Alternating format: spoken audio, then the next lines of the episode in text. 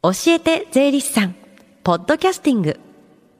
FM 横浜ラブリーで近藤沙耶香がお送りしています。教えて税理士さん。このコーナーでは毎週税理士さんをお迎えして私たちの生活から切っても切り離せない税金についてアドバイスをいただきます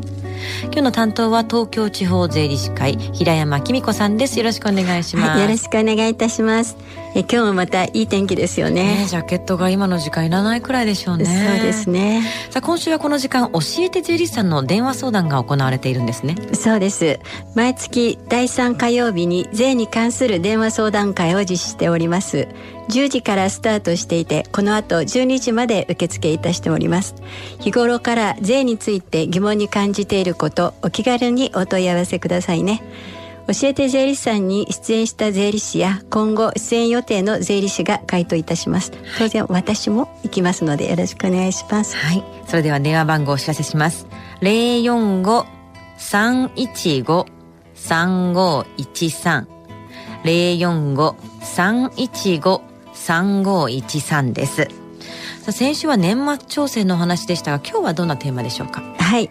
贈与税の配偶者控除についてお話したいと思います、はい、まあ贈与は読んで字のごとくまあ、送って与えるっていうことなんですけど、まあ、そもそも贈与税は個人から財産をもらった時にかかる税金なんですね。うんうん、なんか名称からすると贈与をした人が支払う税金みたいに感じますけれども、うん、財産をもらった人が支払う税金なんです。贈与税ね。贈与っていうのはじゃあ単に与えることではないということですね。そうですね。贈与の意味はあげますっていうのともらいますというお互いの意思があって成立するものなんですね。うん、ですから例えばあのお孫さんが可愛いからといって、まあ、一方的にお孫さんの名義で預金したという場合は贈与に当たらないんです。はあでところで突然なんですけど、うん、嵐の二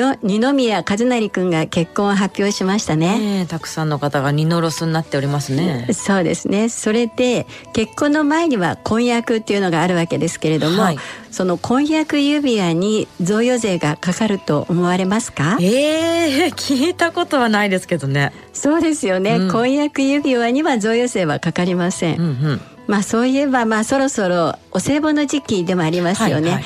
個人から受ける香典とか花話代年末年始の贈答祝い物または見舞いなどのための金品で、まあ、社会通念上相当と認められるものは贈与税は課税されないんですよ。社会通念上相当と見られるものこれどういうものですか？そうですね。あの慣習にあったもの、まあ、つまり常識の範囲内のものという意味なんです、うんうん、ですから婚約指輪は祝い物に該当して贈与税は課税されないんです。うん。じゃあ婚姻後に贈与税が課税されないものっていうのはありますか？はい贈与税の配偶者控除っていうのがあります、うん、まあ、ご結婚されて20年以上の場合で居住用不動産の贈与を受けるというものなんですね、まあ、ただあの居住用不動産を購入するための金銭でも構わないんです、うん、で配偶者控除は2000万円とそれから贈与税の課税されない範囲の額110万円と合わせて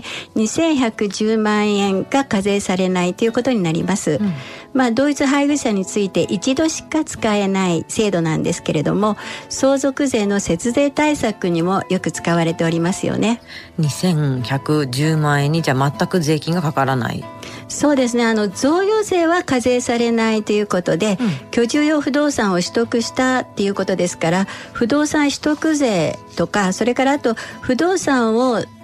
登記しますので、うん、登録免許税というのは課税されるんですよ。はいはい、まあしかしあの贈与税の配偶者控除は金額も大きいので、でね、まあ、うん、使える時に使っていただいた方がいいかもしれませんね。これだけ大きな金額だと思うんですけども、配偶者控除っていうのを使う時に気をつけた方がいいことってのはありますか？はい、えー、3点ほどあります。まず1点目なんですけど、贈与を受けた人は、たとえ贈与税が課税されない範囲であったとしても、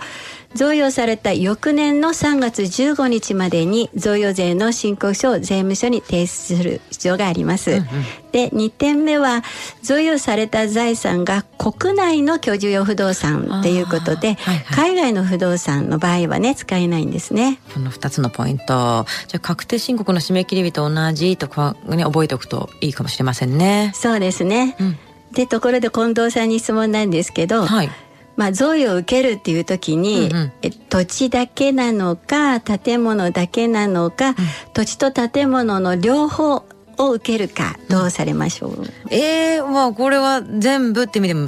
じゃあ全両方？そうですね素晴らしい、うん、で実は建物をですねほんの少しでも、うんうん、例えば10万円でもいいから、えー、もらって土地と建物両方受けておれば、うん、例えばシニア住宅に入居したいというような場合まあつまり急に居住用不動産を手放すこととなった場合所得税の計算っていうのが出るわけなんですけど、はいはい、その時に建物があればご夫婦で居住用の3,000万の控除っていうのが受けられます。うんうん、ですから建物がないとこの制度は受けられないんですよ。のお話を聞いてさらに贈与税の配偶者控除について聞いてみたいという方は今行われている電話相談会を利用してください。もう一度この後12時まで行われている電話相談会の電話番号をお知らせします。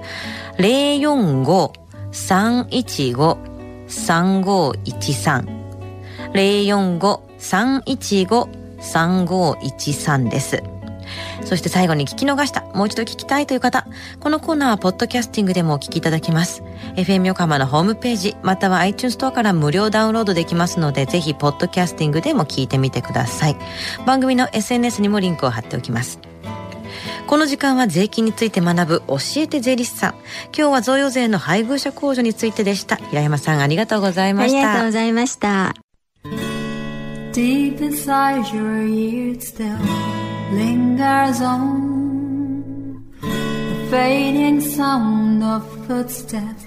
so clear to hear whenever I find you with empty beer bottles in your hand. I see someone four years old staring back at me.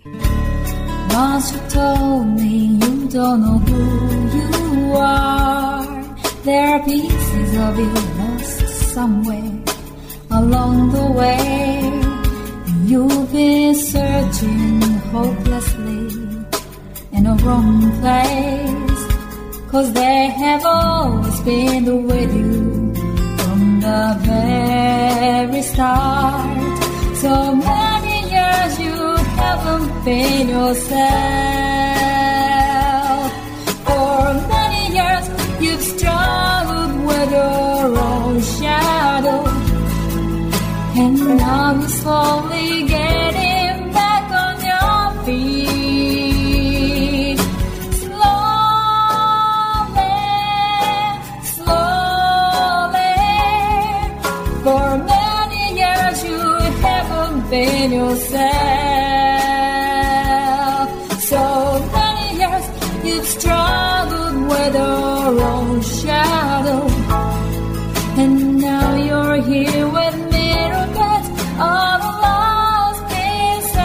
Together.